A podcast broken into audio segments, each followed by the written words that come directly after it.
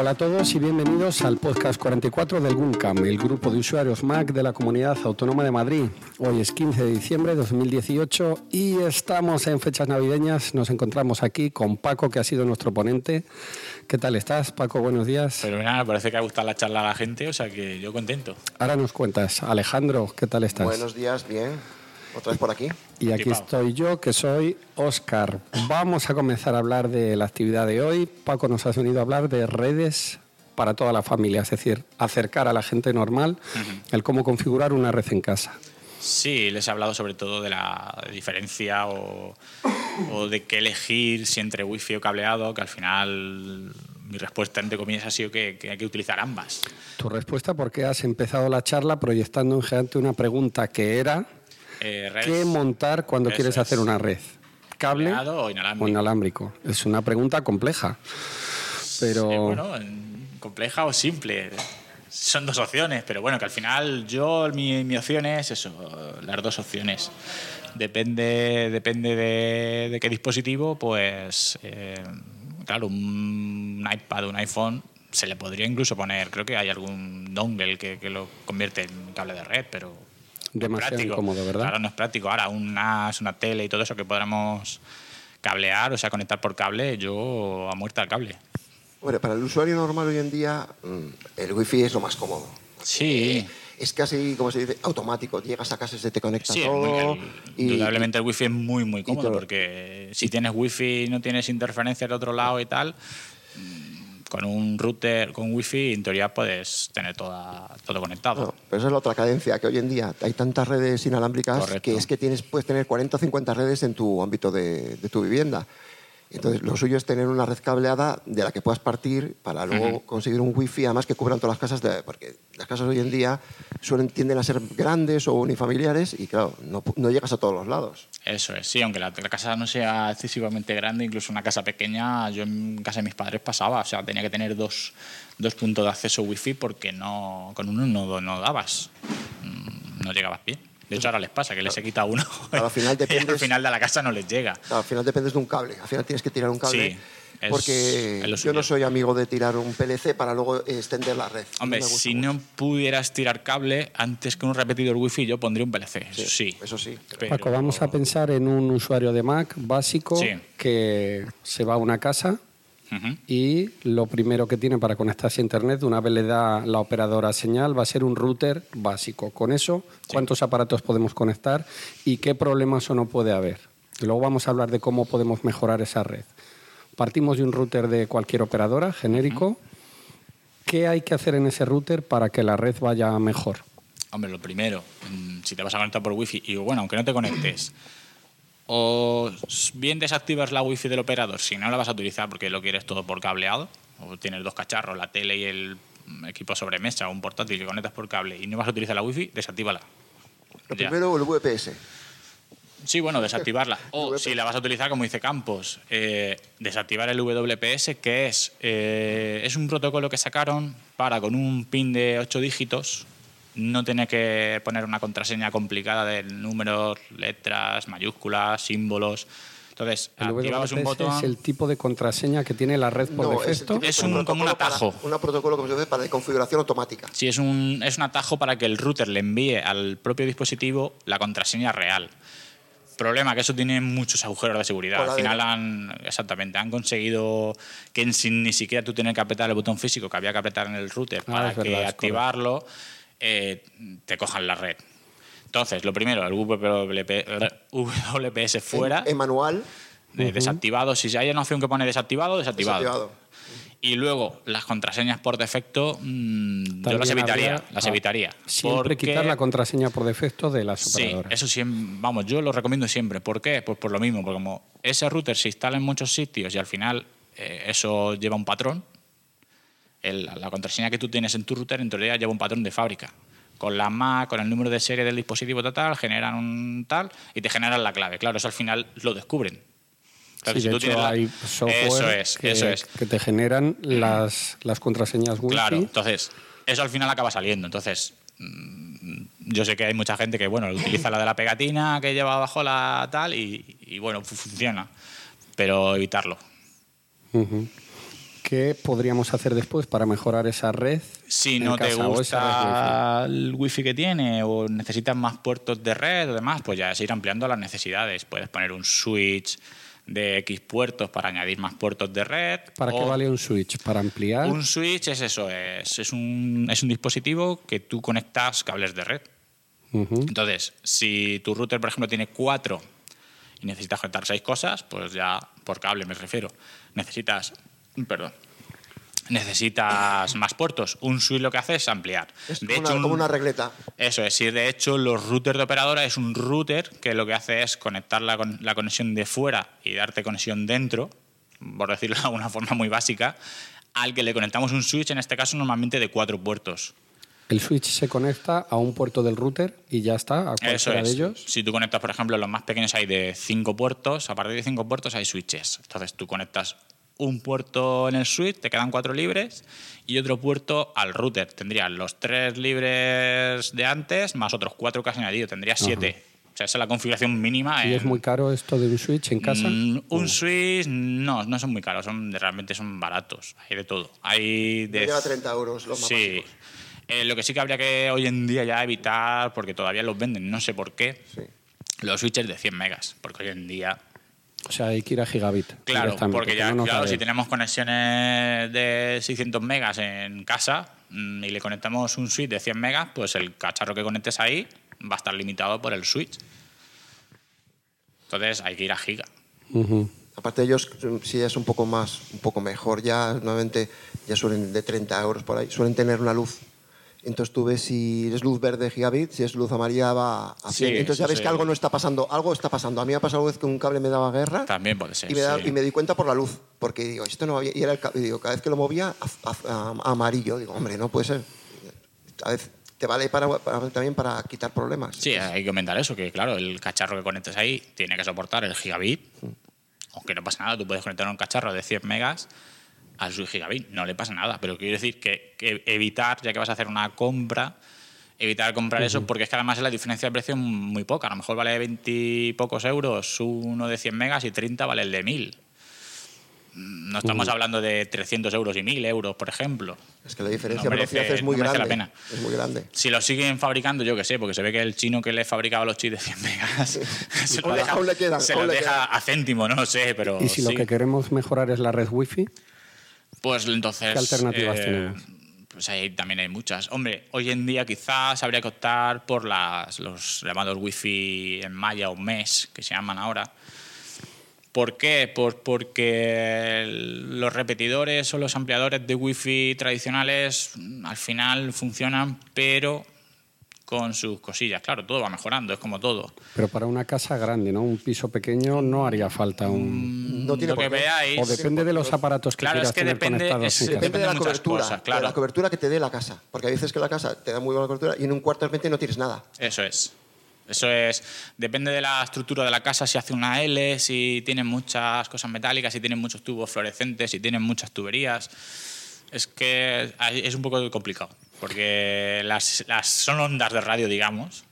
Y claro, eso la in- interfiere, cualquier cosa electromagnética le interfiere, un Hoy microondas mismo. que el microondas... sí, Eso es. Pero ¿qué es lo que ocurre? Cuando tú enciendes el microondas, ¿la wifi de la casa se va o solo la de una zona? ¿Qué es lo que hace la wifi del microondas? Pues puede pasar ambas cosas. Puede ser que le afecte al dispositivo que esté cerca del microondas y el router está en la otra punta y bueno, no, a él no le llega, pero al resto sí. O si el router está en la pared contigua al microondas, puede ser que deje sin servicio en ese momento A la to- casa. toda la casa, de lo que es la parte de wifi, claro. Que te baje la velocidad es una O burrada. te haga tantas interferencias que digas, ostras, es que no carga ni Google. Ujú. Está ahí cargando poquito a poco, pero a ver tú, Google en teoría le das y carga enseguida. Podría pasar. ¿Y qué supone que, que tú tengas a los tan de moda router mesh en casa? Los MES eh, en general lo que hacen es añaden un canal de comunicación entre ellos que no vemos nosotros. O sea, tú tienes tu red wifi normal y corriente y ellos internamente o digamos de manera oculta se comunican entre ellos. ¿Qué hace? Que te, eh, te conectan a... Normalmente son de dos incluso... Yo partiría de tres puntos MES eh, te conectan a un punto o a otro no por distancia o, o demás, sino porque a lo mejor el que esté más cerca está saturado de dispositivos conectados, a lo mejor tiene muchos y el otro está vacío. Si tú llegas al otro punto que está vacío, lo que hace es conéctate al otro, porque si te conectas al mío, aunque yo estoy más cerca, vas a ir más lento. Entonces, aunque tú estés un poco más lejos, vas a ir más ligero, vas a tener una conexión más fluida. ¿Y tú no por velocidad a lo mejor en sí, sino el- el- lo que hablamos, eh, cargar Google, que no, que no es un tráfico gordo, Sí. pero claro, si hay muchos dispositivos conectados a una única antena, va a hacer que se ralentice. Todo, todo bajo mismo nombre de red, bajo un Sí, mismo exactamente. Esa es otra de las O sea, características. Que es una ventaja, que no hay Eh, dos sí, redes en claro, no hay que liarse de si el mismo nombre de red, que si el canal no sé cuánto. No, Hoy estoy Eso- arriba, eso estoy tú- arriba, tengo que conectar al router eso que pone es. estoy arriba. Planta o 1, el planta router- 2, planta, no. o router O salón. salón, habitación. Aquí digamos que ya te crea una única red y ellos se, como se comunican entre ellos ya se apañan. Yo creo que puede ser interesante que contéis vosotros dos, que sois unos. Frikis con cariño de las redes, de internet y de estas cosas, que contéis cómo tenéis montada la red en casa. Coño, lo que no Bueno, lo que se pueda contar, si no es No, secreto. todo. Se puede contar todo. Mm, No, se puede contar. Básicamente tenemos muy parecidas. Sí, sí, Eh, similares. Tenemos fibra los dos en casa, tenemos un armario que llamamos, se llama rack, que son un armario metálico donde tenemos, digamos, unificado todo. Ahí tenemos el- el- el- la conexión de fibra del operador, el router y nosotros tenemos un suite de varios puertos porque cada, yo por lo menos en cada habitación tengo un cable de, de red y todos van a parar a ese armario. Entonces ahí lo tengo todo unificado. Sería como el cuarto de comunicaciones de un edificio nuevo, donde que se me estropea la antena, pues ¿dónde va el técnico? Va al cuarto de comunicaciones lo primero a ver si es problema de la antena o es problema de tu cableado interno. Algo así sería.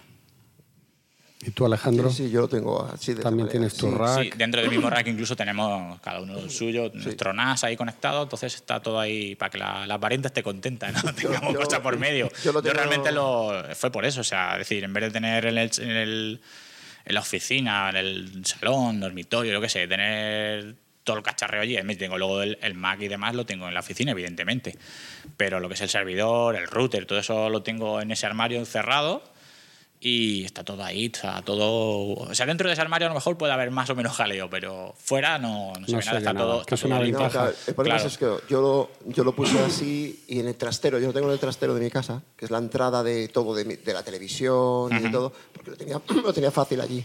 Entonces, no tengo más que nada por tener todo unificado, soy, Eso me gusta es. tener todo muy ordenado y porque así no haya ruido en casa y empiece que es un ventilador, que si el Correcto, NAS, sí, sí. que si pones una película empieza a zumbar, que el propio mismo, tengo un, un SAI, yo lo tengo todo so- soportado por un SAI por Sí, si se va la luz y no que se, y yo sigo teniendo conexión igual de teléfono y de la fibra y todo igual ten- teniendo luz- eh, sin luz y no se me dan nada de configuraciones ni nada y me, me evito problemas y subidas de luz Hmm. Sí, sí, la- entonces eso hace ruido el SAI salta el ventilador y hace bastante eh, ruido porque a mí es grande Que es de pita, 1100 ¿no? ¿No es se pone a pitar o- es de- Cuando se queda sin luz pita bastante. Pita, Hombre, pita el- el bastante. pitido es realmente para que sepas, oye, que está sin luz. no, y mientras funciona, cuando salta el ventilador, porque eso se calienta, eh, hace bastante, porque es de 1100 y Sí, zumba los, bastante. los SAIs ya un poquito, que tienen una potencia ya un poquito alta, sí tienen. Llevan ventilador, Ya refrigeración, claro, como, como todo. Cuanto más potencia sacan, pues necesitan más refrigeración. Yo estaría un poco más atrás que vosotros porque yo en mi salón sí que tengo el servidor,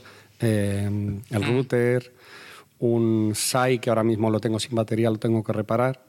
Yo le cambié la Tengo un batería. piso pequeño, Eh, entonces eh, de momento nosotros lo es tengo lo ahí. mismo que tienes tú, solo que en vez de en el salón está pues eso, en un trasterito. Yo lo tengo en un, sí, un pequeño trastero que tengo en casa, en el, en el pasillo, en una habitación pequeñita que, que- que tengo para guardar trastos y lo tengo en- pegado al techo, colgado de la pared y allí lo tengo. En vez de tener cajas, pues tengo, Claro, bueno, tengo cajas al lado, pero En vez de tener en todo- un hueco todo- tengo eso. Todo por separado. Yo el NAS por un lado, yo la central domótica. Yo tengo también, la central domótica Mm. metida. Entonces lo que hago es eso, saco cable para toda la casa para es. conectarla con tres puntos de acceso. Un- Y luego también saco cable para lo que necesito de la domótica. Por ejemplo, el riego lo tengo conectado por cable eh, a la central domótica, por cable de red. Este Y todo eso también lo sacas. jardín. Lo saco del, del, Del de lo que armario es- ese, ¿no? del switch y lo meto al garaje, que es donde tengo el reloj del, del riego. Ah, o También sea, va- y va llega un cable de red al garaje. Sí, mete, mete un cable denso al garaje y hay al, al reloj del riego. Y yo puedo controlar desde cualquier parte del mundo, puedo ver si, si ha regado, si no ha regado. Ahora falta si- que se vaya por ahí. Entonces, entonces yo he sacado cable para todo. Cuando Sí, estás yo- de crucero en las Bahamas puedes eh, Eso es. Desde Nueva York. ¿Sabes si, Desde sabes Nueva York si lo he el, controlado. si el periquito está regando o no? Desde Nueva York lo he controlado, o sea que. Sí, entonces, es- Está ahí en NAS y está ahí todo guardado en su sitio y no, no, no molesta. O sea, no tiene. Sí, lo de, ya te digo, lo del armario es eso, por tenerlo todo un poco más, entre comillas, limpio, tenerlo ahí todo ordenadito. Y otra de las ventajas que puedes tener es como todo parte de ahí, de un switch principal, o sea, de un, como un concentrador, digamos, de, de puertos, como se diría. eh, de un vistazo, ver las lucecitas y ves si hay, si hay un problema, pues voy allí a ver. Ah, pues, pues el switch tampoco dice que hay conexión. Está apagado, Pues sí, está apagada la claro. lucecita. Pues ya tengo que ver si el cableado, la roseta o cualquier cosa o demás, eh, pues ahí está el problema. Muy bien. Cuéntanos, Paco, qué has traído para hacer una práctica. Sí, les he traído. ¿Qué han hecho tus alumnos? ¿Han sido aplicados? Sí, bueno, eh, tampoco se han, se han arrimado algunos, pero bueno, algunos también ya sabían hacer, sabían hacer cosas. He traído un- unos trozos de cable de, de red de categoría 6, conectores, unas crispadoras. Y también he traído un trozo de fibra de la misma que te instala Telefónica, Movistar, eh, Vodafone, quien sea, ¿vale?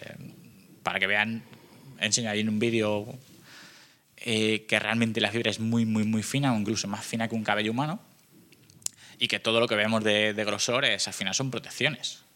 Entonces, eh, para que la, la vieren. A mí me ha gustado la explicación. Bueno, los que más o menos lo sabemos, pues no hay ningún problema. Pero hay mucha gente que desconoce y, y ha estado muy bien tu ejemplo de los diferentes tipos de cable con las velocidades que soportan y todo eso. La gente normalmente eso no lo sabe. Le da igual, ponme un cable de red Cable y de ya red, está. sí. Y, y me conectas y ya está. Y ponme el que trae el operador. Sí, hay veces que incluso el cable que trae el operador es de categoría 5. 5E, no, sí. no, incluso 5. Yo he visto 5 o que, bueno, trae cuatro pares de los ocho hilos que puede traer, o sea, perdón, dos pares, cuatro hilos de los ocho que puede traer un cable de red. Entonces solo funcionaría hasta 100 megas. Volvemos a lo mismo, cuando era la DSL pues te daba igual, porque no ibas a tener más de 100 megas. Pero hoy en día... todo el- Debemos intentar evitar cables Cat5. Hoy en día sí. Mínimo, mínimo, mínimo 5E. Es que hay que mirar al futuro. Y, si no, Claro, es lo que he comentado yo. Yo en mi casa el año pasado, hace año y medio, cuando pasé el cableado por los tubos a la- las habitaciones y demás, vamos a ver, ¿qué me costaba un cable de categoría 6, que es lo que se utiliza ahora? Bueno, se puede utilizar un 5E, pero bueno, el 6 mínimo. Para poner una instalación nueva, yo menos de un 6 no pondría. Ahora, latiguillos y tal, bueno. Eh, pues no sé qué me costaba la 60 o 70 euros, me parece que una bobina de unos Sí. 100 metros. Me gasté 120, que dices, ostras, es que es el doble. Sí, en una bobina de categoría 6A que soportaría hasta 10 gigabit, que ahora mismo no tengo nada con 10 gigabit. Pero claro, es que ese cableado, el problema no es comprar el cable que me haya costado 60 euros más. El problema es que el día de mañana, dentro de ahí 30 5 años, años. va a estar ahí 30 años, Claro, yo en teoría esa casa, como eh, se podría decir que es mía, que no tiene alquiler ni nada, eh, la, en teoría voy a mantener todo ese cableado. Entonces, el día de mañana yo cambio el switch o me- el operador me pone un router, lo que sea, que ya sí que soporta los 10 gigabit y mi cableado está preparado. No tengo que sacar el cableado viejo y meter uno nuevo, que es el problemón. En los 60 euros, pues bueno, Es que luego es ridículo tener eh, una velocidad inferior en cable cuando estamos luego mirando equipos y dispositivos que van con wifi AC. O sea, que tienes es. velocidades que dices tú, es que es ridículo. O sea, no, no. Ya que lo haces, lo haces bien y pones un buen cable. Y es eso también, el ejemplo de las velocidades por el wifi ha estado muy bien para que la gente entienda Hmm. más o menos. Sí, el va. wifi, lo comento ahora por el podcast por si alguien no ha visto la actividad o lo que sea. El problema, entre comillas, el problema del- de, las, de los puntos de acceso wifi es que todos los dispositivos comparten la velocidad. Es decir, si nuestro wifi es un wifi AC a 1700 megas, todos los dispositivos que estén conectados a ese router comparten ese ancho de banda. Y además comparten las peticiones. O sea, no puede haber. O sea, si uno está enviando y recibiendo, pues otro se tiene que esperar. Claro, eso nosotros no lo vemos, pero al final lo notas. O sea, si hay 20 dispositivos conectados a la misma antena que pueda verlos, mm, aunque tú tengas 1700 megas de, de conexión máxima, mm, se va a ralentizar. Eso con, los, con las redes cableadas y los switches no pasa, porque cada conexión que tú conectes, a cada cable que conectes tú al switch, tiene sus 1000 megas. Claro, luego al estéreo, si tienes 600 megas de conexión, pues eso sí que repartirlo. Pero internamente en el switch no tienes el, el cuello de botella. Por lo tanto, cuando nos decías en la charla que ¿Qué red eh, es lo mejor, inalámbrica o de cable? Sí. Luego nos decías que es que en realidad son las dos. Hay que utilizar las dos, claro, claro, porque lo que comento, los servidores, el NAS o el equipo fis, o sea, el equipo, perdón, de escritorio, o sea, el, el fijo que tengas en tu oficina, lo demás, si puedes conectarlo por cable, pues te aseguras que ese no tenga problemas de, Tiene mucha más estabilidad. velocidad, claro, es más siempre estable. tiene toda la velocidad. Y eso es. es. con IP fija si podemos, ¿no? A ver, lo de IP fija, si es un servidor, sí. O sea, si es un NAS, yo sí que recomiendo IP fija. ¿Por qué? Porque siempre vas a acceder al mismo sitio. Si no, a lo mejor mañana reseteas el router o por lo que sea y te ha cambiado el IP y ahora, hostia, ¿y ahora qué IP tiene? Si es, o sea, si es un equipo que tú tengas que ir a buscarlo, sí que recomiendo IP fija. O bien IP fija, o bien ponerle una reserva en el router. Hay, una, hay una- un apartado con tu, el- lo que se llama el DHCP, que es la asignación de IPs a cada dispositivo. Hay una opción que dices, oye, este dispositivo con tal dirección MAC, eh, que el MAC es la dirección física de cada dispositivo, cada una tiene, es como si fuera el email o el bastidor de un coche. Cuando se conecte este dispositivo, le vas a asignar siempre esta IP. Entonces siempre vas a ir a, a tiro hecho. Si es una impresora de red, por ejemplo, también. Claro, tú vas a ir a la impresora de red a imprimir. O sea, todo lo que tú vayas a acceder a ese dispositivo o a enviarle algo, sí que recomendaría IP fija.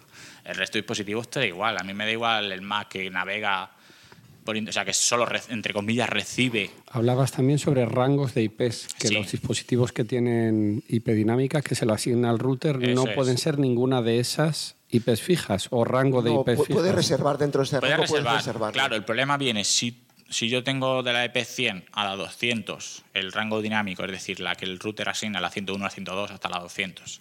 Si yo me voy al NAS y manualmente desde el NAS yo le asigno la 189, por ejemplo, puede darse el caso que el router, como no sabe que esa IP está en uso, llegue tu primo de, de donde sea, le dé la wifi, se conecte, le asigne la 189 y entonces se quede él sin conexión porque está compartida con la del NAS y el NAS también se queda sin conexión porque dos dispositivos. ¿Y eso se configura en el router?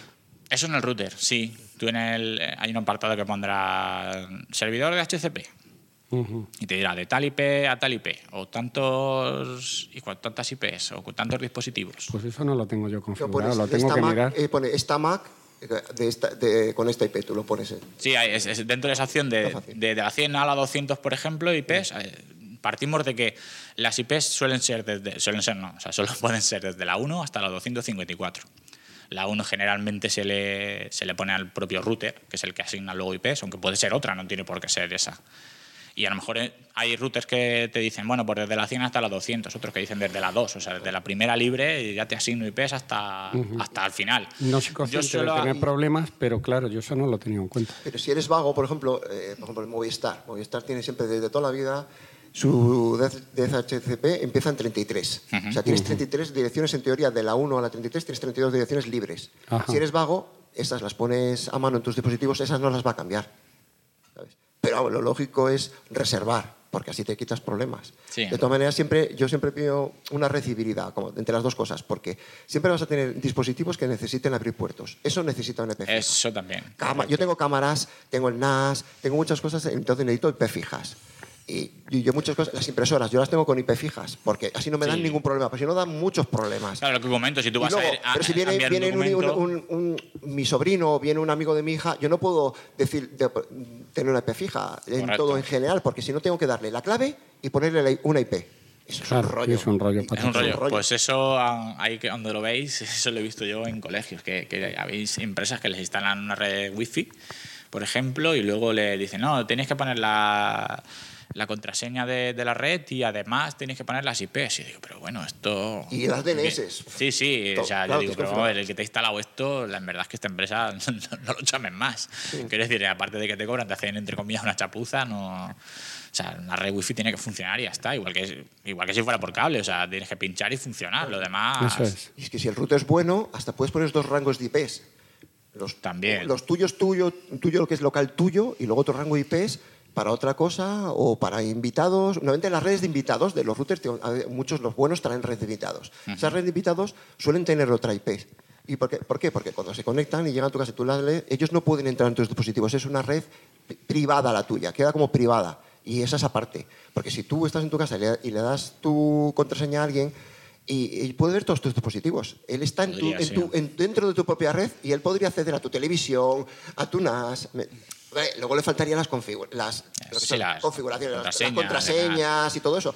Pero lo suyo es... Sí, eso la red de invitados además normalmente lo que hace es... eh, Dos redes. Hay una opción en las, en las redes wifi que depende del router, la tenga o no, que es, es la- es el aislamiento de cada dispositivo. Es decir, yo te doy internet, pero únicamente te doy internet. O sea, tú no puedes ver mm, ningún otro dispositivo, ni otro que esté incluso ni Y eso conectado lo a la- hacen las redes de invitados. Claro, no puedes ni Normalmente sí, eso lo que hace ya es autoconfigurarlo, pero podrías hacerlo en tu red. Pasa que, claro, en tu red real, digamos, es, es un poco absurdo. O sea, Yo tener tengo- tu iPad solo para internet. Tengo un Time Capsule desde hace ya 5, 6, 7 años que bastante está durando, ¿no? Yo tengo Eh, también los AirPods y. Me hace función de, de router para copias de seguridad. Sí. Cuando muera, ¿por qué me recomendáis cambiarlo? Pues es que ese dispositivo tiene mal cambio. Porque no hay pues, nada igual, ¿no? Es que no hay nada igual. Hombre, si tienes un NAS, la, la opción de copias de seguridad de Time Machine las podrías pasar al NAS, por ejemplo. Entonces ya te quedaría un router wifi normal, digamos. Entonces ahí sí que hay más opciones. Por ejemplo, los, los Asus que hemos comentado antes Sí. van bastante bien y tienen opción de, de que tú puedas sustituir el de Telefónica, por ejemplo, el router de Telefónica que mucha gente tiene en casa, porque la televisión, como va sobre, sobre una VLAN, que es una red virtual, que eso, mira, podría haber comentado en la charla, pero bueno, claro, es que, es que lo del tema de redes es que hay Es que es tantas tan cosas, complejo, es claro, complejo, es un tema muy amplio y tampoco quería eh, no quería asustar a la gente, quería que, que, que- Ah, que muy bien. Que cogieran, que no le cogieran miedo, al revés, que, que vieran que bueno, que hay Pero- cables, que hay Pero hoy, wifi y hoy en día un, un buen router eh, Sí, tiene puertos USBs. Yo, por ejemplo, tengo uno con puertos USBs y tengo conectado a una, una, una impresora láser antigua que no tiene wifi ni tiene conexión a internet. Lo tengo conectado por USB a un Asus y este me, da me hace servidor de impresión. Pero que puedes conectar un disco duro y podría servirte como de time capsule para hacerte o para hacerte una copia de Sí, seguridad. lo que pasa es que ya debería a lo mejor soportar, no sé yo, como- bueno, como. Quiero decir, eh, el, el Time Capsule lo que hace es compartir un disco duro, pero en un formato, digamos, especial. Entonces, el router ese, este que comentas, o lo- por ejemplo, el NAS lo hace, o sea, tiene, claro, tiene un pequeño programita dentro que sí que, Que emula. que emula exactamente, emula el protocolo que hace el Time Capsule y, y- y te deja y te deja utilizarlo.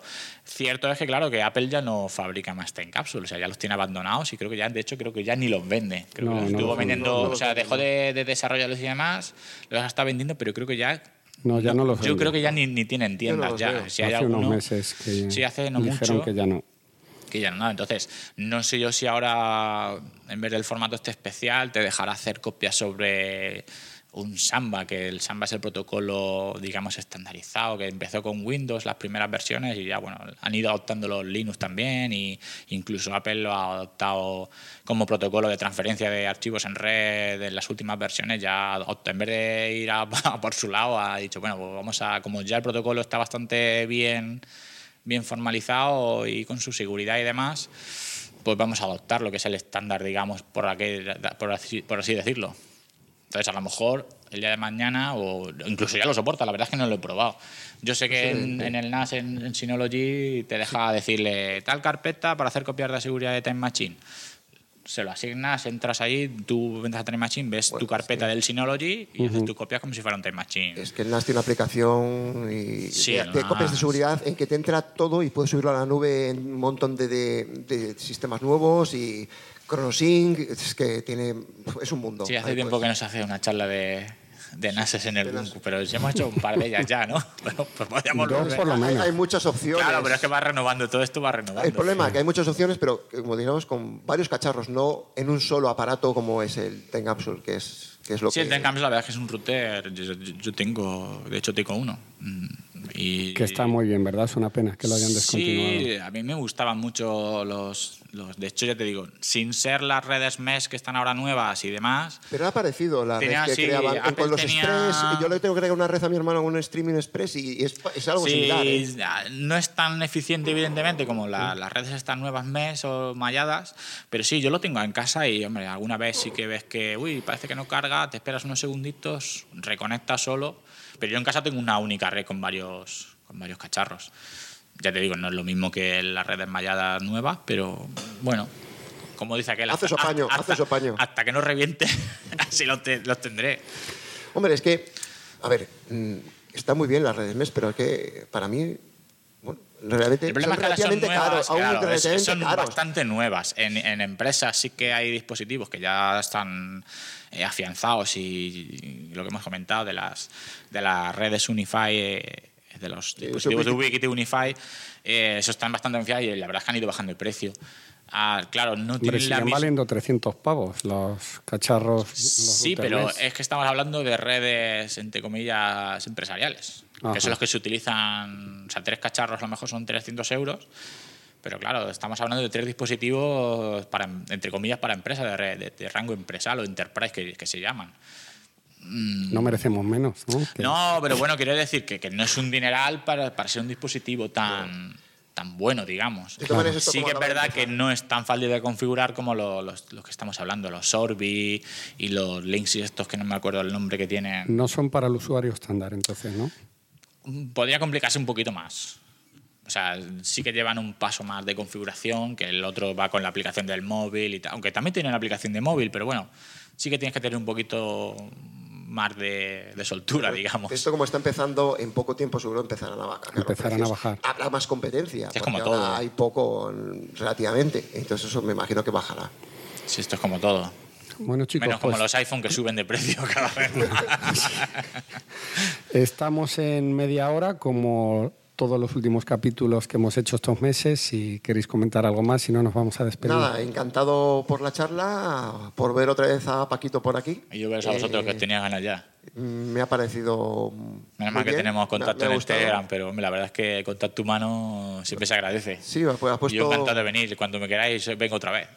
Ha puesto a todo el mundo a funcionar entre las redes wifi, ha enseñado los VPNs, que la gente a lo mejor muy- había gente que no entendía bien lo de la VPN o su funcionamiento, eh, que es algo muy Sí, práctico. hombre, yo, a yo también lo tengo y lo es muy explico práctico. así, lo grosso Cuéntanos modo. rápido cómo va lo de la El las VPN, ventajas de una eh, VPN. a ver, una VPN el- básicamente lo que hace es, si tú tienes un servidor en tu casa VPN y te conectas a él desde otra conexión, desde un aeropuerto, desde una cafetería, además, De tú físicamente, físicamente estás conectado en esa cafetería, pero todo el tráfico viaja hasta tu servidor VPN, que normalmente se instalaría en el NAS, para no complicarte más la vida, ya que Dicen como si es, fuera un túnel de... Claro, tú harías como virtualmente, como si fuera una conexión hasta tu NAS, aunque tú estás en, en la cafetería o en el aeropuerto y demás. Todo viaja encriptado, o sea, nadie en la cafetería pod- podría ver que hay tráfico, pero no sabría que hay.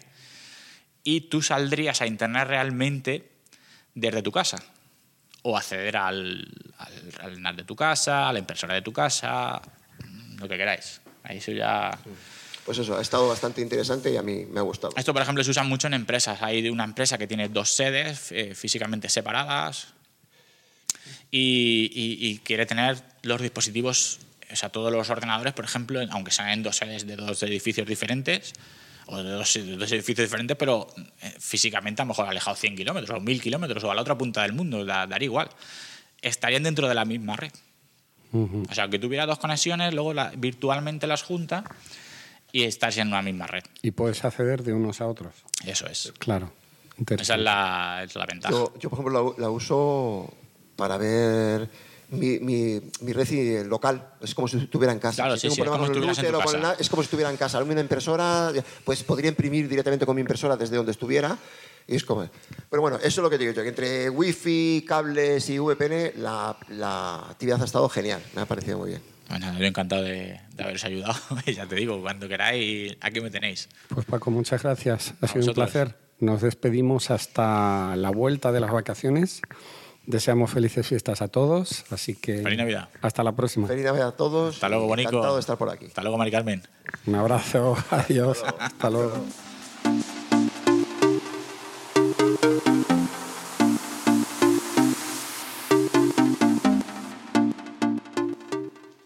Muy buenas, hola a todos y bienvenidos al podcast del Guncam. Hoy tenemos el episodio 45, 44. ¿Se va a decir? De 44 a la 45. toma falsa, toma falsa, Clac, clac. toma falsa. ¿Qué nos hemos quedado al final? Solo. Cabrones. Sí, es Se que me está habrán, entrando. se habrán- me habrán dejado la mochila vacía. llaves. Y te roban la cartera. Espero que no me hayan quitado ni el iPad ni nada. Vale, entonces hemos Son gente de bien, ¿no? Que el 44. Eso Dicen.